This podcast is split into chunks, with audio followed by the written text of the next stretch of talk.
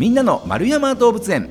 この番組は1951年の子どもの日に開園し多くの人に愛され続けている札幌市丸山動物園のポッドキャスト番組です。飼育員さんのお話を聞いて皆さんも動物博士になっちゃいましょう。ということでこの10月ご紹介しております動物はアジアゾウです。お話ししてくださるのが先週に引き続き動物専門員の小林信也さんです。小林さん今週もよろしくお願いします。よろしくお願いします。先週はですね8月19日にねパールが赤ちゃんを産んだよというところから出産準備どんなことされてきたんだよというところを伺いました。まだお話の流れの中では生まれておりません、はい。はい。どうしてもやっぱり一番聞きたいのはここですよとはい。いうことで、今週のテーマはこちら。超安産で生まれましたはいよかったです。よかったですよかったです。本当おめでとうございます。何度言ってもいい。あおめでとうございますありが。とうございますえー超安産でということですけれども、はいそもそもで言うと一般的にゾウさんは出産にどれくらいの時間がかかるもので今回はどれくらいの時間がかかったのかというところを教えていただいてもいいですか？そうですね。あの、まあ、日本でもそんなにあのアジアゾウの出産例って、まあ、うちで今回で17例目なんですけどそんなにそのデータ自体があんまりないんですけど、はいはい。まあ、近々で生まれた上野動物園さんですとか名古屋の東山動物園さんに聞きますと、まあ、やっぱりその陣痛来てからあの上野さんですとうーん昼の3時ぐらいになんか陣痛っぽいの来てるなで本格的な陣痛が夜の10時とかに見られて出産したのは朝5時ですとか。すごい。じゃあ10 2時間2時間10 10時間。ぐらいですかね、うんうんうん。はい、あ結構かかるもんですね。はい。うん。で今回パールはどれくらいの時間で？パールはですね陣痛確認できて1時間後に出産しました。早い。早いですね。はいびっくりしました。えそのこの陣痛が来たよっていうはい。タイミングっていうのは、皆さんあれなんですか？パールが見えるところとかにいらっしゃってそれをこうみんなでこう見てるよっていう状態だったんですか？あのー出産のえ出産した4日前ですね。そのお血液検査であのホルモン値が下がりましたよっていうのが分かりまして、まああのー研究の報告なんかを見ますとその数値が下がると大体平均3日以内ぐらいに生まれますよっていうのが言われてましたので、まあ、あの数値下がった時点でもう24時間監視に切り替えまして、夜間もあの3人体制で、あのー泊まり込みで監視を続けるっていうあのシフトを組んでまして大変ですね、大変でしたね。え だから夜間もだから寝ずにっていうことですよね、まあ、あの交代で、ね、1人こうモニター見ながら、はいはい。あと2人はちょっと休憩しながら、で何かあったらすぐあの駆けつけるという感じで、まあ、同じ空間にはいたんですけども、はいはい。なかなかやっぱり気も休まらないですし、うん。あのちょうど暑い時期でしたので、すよね。はい、大変でしたね。うん。で、えーまあ、陣痛が来ましたはい。と、っていうところで、えーまあ、でも準関節飼育だから特に何をするっていうことではないんですか？見守るっていうことだけですか？そうですね、まあ、基本的にはモニターでその人の気配も消して、あのー真っ暗闇にして照明も全部消してモニターで監視するというスタイルです。で、あの当初予定してた、あの準備としましては陣痛が始まったらあのそれぞれこう監視の位置を誰がどこで監視するっていうのも全部決めてたんですよね。はいはい。でこういうトラブルあったら誰がどこどこに移動して何を持ってきてとかっていうの全部細かく決めてたんですけど、あ。のーミーティングを行ったんですね。ちょうど、あのー陣痛が始まりましたと。僕その日ちょうど泊まってたんですけど、はいはい。陣痛始まりましたってなって、あのーすぐ全員呼び出しかけはてい。集まって、であのーまずミーティングしましょうということで、まあ、何時何分から陣痛始まって今こういう状況ですと。で、えーおそらく数時間かかるんじゃないかななんて話はしてたんですよね。そしたら急にあのモニター見てた職員がですねあなんか出てるってなりまして何何？となって多分もうそこですぐ出産が なってしまって、うん。あの配置もつく間もなく 全員モニターで見守るという、ん。まあ、一番あの理想的といいますかね、はいはい。あのいろいろ準備したけど何もなく、うん。あの見てるだけで無事に出産が終えたっていうのがあの、まあ、結果的にはすごい理想的な出産でよかったんですけど、あのちょっと拍子抜けするような感じでしたね。うん。まあでも心配はねめちゃくちゃいろいろしたけれども、はい。まあ、スムーズだったというのがね何よりですけど、はい。でも良かったのは小林さんがその日泊まり勤務だったことですね。そうですね、あのちょうど僕が一番チームの中でも家が遠いので、はいはい。まあ、片道1時間ぐらいかかりますのほで、まあ、結果的にその陣痛来て呼び出されて1時間後に来ても間に合わなかった。じゃあもう泊まってる時じゃないと絶対に。ね、でもう一人の担当泊まり担当だった方があの地下鉄で通勤してる方だったので、はいはい。まあ、夜呼び出されたらタクシーで来なきゃいけないということで、まあ、その方も多分タクシーで来たら間に合わなかったので ちょうどあのそういった条件の人が泊まりの日にちょうどパールが出産してくれてわああ本当にこう飼育員思いの像なんだなっていうのがー いやよかった思いましたね。えもうじゃあチームの皆さんこの飼育とかこう獣医師さんとか、はい。まあ、そのチームの皆さんは全員立ち会うことができたんですか？あの一人だけ間に合わなかった。あ間に合わなかったんだ。1時間で間に合わなかったんですね。あのちょうどあの呼び出しかけたんですけど気づかなかったらしくてあのあの電話で呼び出したんですよね。はい。でそれでもうちょうどモニター見ながら「ああ生まれる」って時にもう実況中継で電話で「ああ生まれました」って「ええ」なんて言いながら。えー、いやまあ嬉しいけどちょっとショックですねそうですね。ね。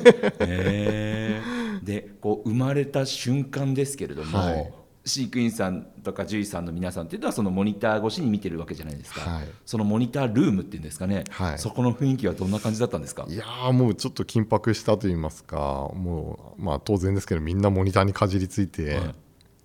何人いたの？10人ぐらいいたと思うんですけど、はい。もうモニターに食い入るように見てまして、まあ、あの出産した後はもうとにかく小僧が無事に立ち上がって授乳するまでがもうまず一山ですので、うん。まあ、それまではもう全員食い入るように見てましたね。うん。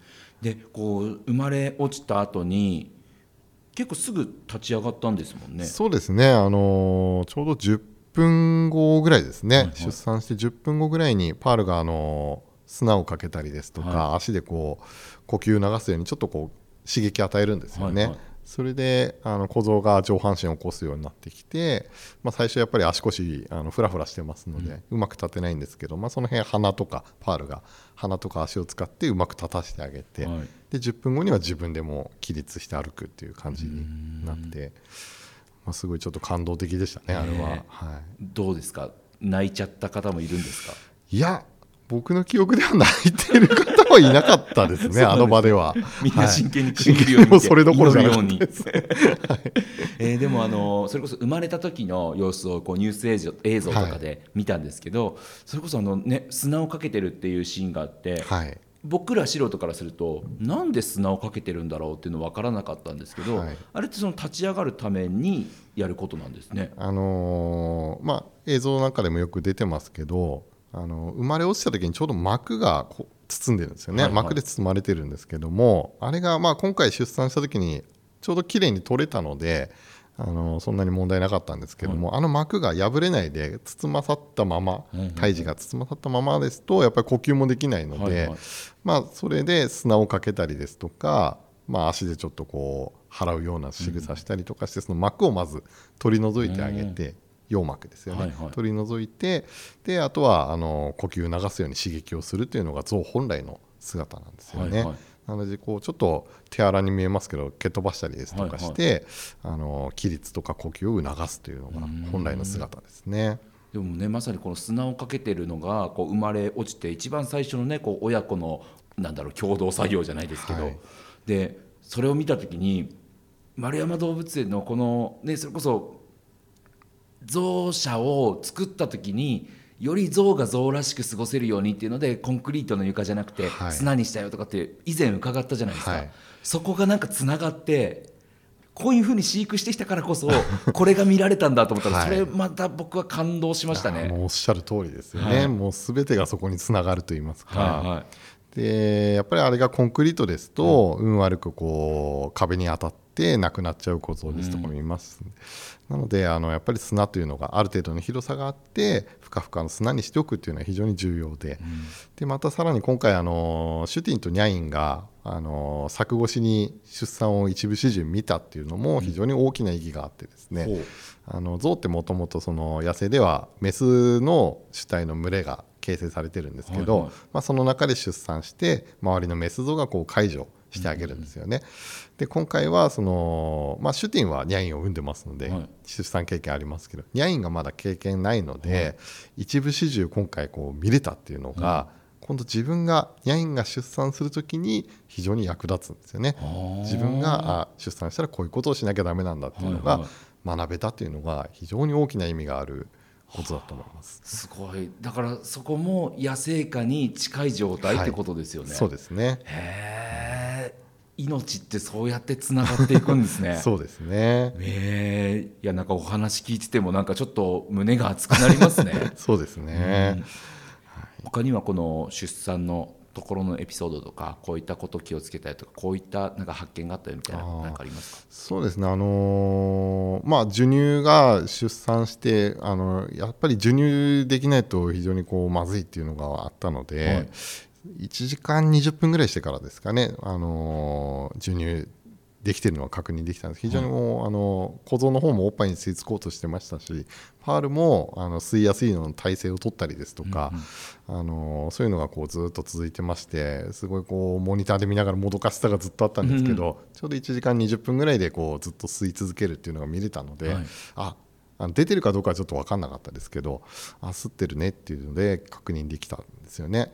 でまあ、そのまま夜中もずっと監視してたんですけど結構何回もこう吸いつついてたのであまあ授乳はできてるんだなっていうふうに思ったんですね。で明け方5時か6時ぐらいだったと思うんですけど薄明るくなってきて、まあ、僕ちょっと近くで見に行ったんですよね。でそしたらもうパールの方が寄ってきてですね僕の方に寄ってきて、普通あの出産とかしたらちょっとこう小僧を遠ざけるようなうん。仕草をしたりですとかあんまりこう警戒して寄ってこないとかっていうのはよく聞いてたんですけど、はいはい。あの僕行ったら近くに寄ってきてですね、まあ、それにパールに小僧もくっついてきて、はい。目の前で授乳してるのを見せてくれてるような感じで。え。ーまあ、ああいうのを見ると非常にこうパールも安心していますし、小僧もあの安心してるんだなという信頼関係も築けててあのしっかりそういう安心できる環境を作れたっていうのがあの本当に良かったなっていうのがジーンときましたね。あれを間近で見ると。お話聞いてる。本当になんかね親戚の子みたいな感覚ですもんね。そうですね。いやよかったな。やっぱりあの安産守りお守りをですね、はい。あのいろんな方々からいいただいたりですとか、はいはい。まあ、僕らこうゾウチームでも旅行行ったりですとかあの出張であの本州の方行ったりしますと、はいはい。まずあの安産祈願の神社はどこだろうっていうのをまず調べてですね、え で全国各地のあの安産守りをみんな買ってきてですね、あのずっとこう祀ってたんですよ。はいはい。まあ、それのおかげがあって超安産だったのかなっていうふうに。わあ。20個ぐらいあったのかな。もうちょっとあったかな。神様同士喧嘩するんじゃないかってみんなで笑ってたんですけど、えーっぱりそういうご利益があったのかなというふうに思いますねい。やすごいだから本当いろんな人の思いが詰まった今回の出産だったってことですね。そうですねなんかこう僕もその象舎の設計ですとかあの象の導入に携わっても10年近く携わってたので、まあ、いろんな方々の支えがあって、まあ、今動物園から移動された方もいますし、あの本当にいろんな方々の支えがつながってあのこの出産にっていう本当最高の結果につながったのかなと、あの本当にこの場を借りてお礼を言いたいなというふうにずっと思います。あの誰一人欠けても多分成功はしなかったなというのは思いますね。はい。いやですからね、まあ、そうして生まれた小僧ですから、こう本当にねこう我々市民もこう含めてこうみんなでこう温かく見守って、はい。ね、成長していってほしいですね。そうですね、うんさあ来週はですねこの生まれた小僧についてもはい。詳しくお話を伺っていこうかなというふうに思います。はい。まだ、えー今日配信日10月11日ですから名前の投票間に合いますので、はい。まだ投票してないよという方は お早めに丸山動物園まではい。お越しいただければなというふうに思います。ということで、えー今回は超安産で生まれましたということで、えーパールの出産のこのその一部始終をお話伺ってまいりました。お話ししてくれたのが小林信也さんでした。また来週もよろしくお願いします、はい、よろしくお願いします。